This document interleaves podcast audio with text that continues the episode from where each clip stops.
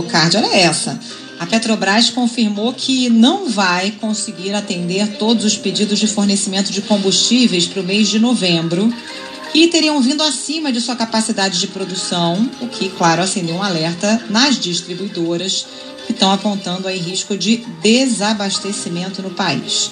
Num comunicado, a petroleira afirmou que recebeu uma demanda atípica de pedidos de fornecimento de combustíveis para o próximo mês, muito acima dos meses anteriores e também de sua capacidade de produção, e que apenas com muita antecedência conseguiria se programar para atendê-los.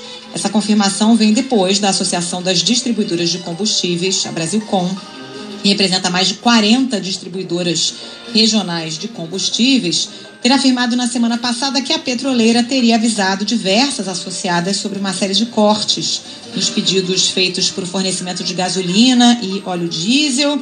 É, segundo a Brasilcom, as empresas também não estão conseguindo comprar combustíveis no mercado externo, porque os preços no mercado internacional estão em patamares bem superiores aos praticados no Brasil. Então vou contigo, é atrapalhada e ponto final, Bocardi.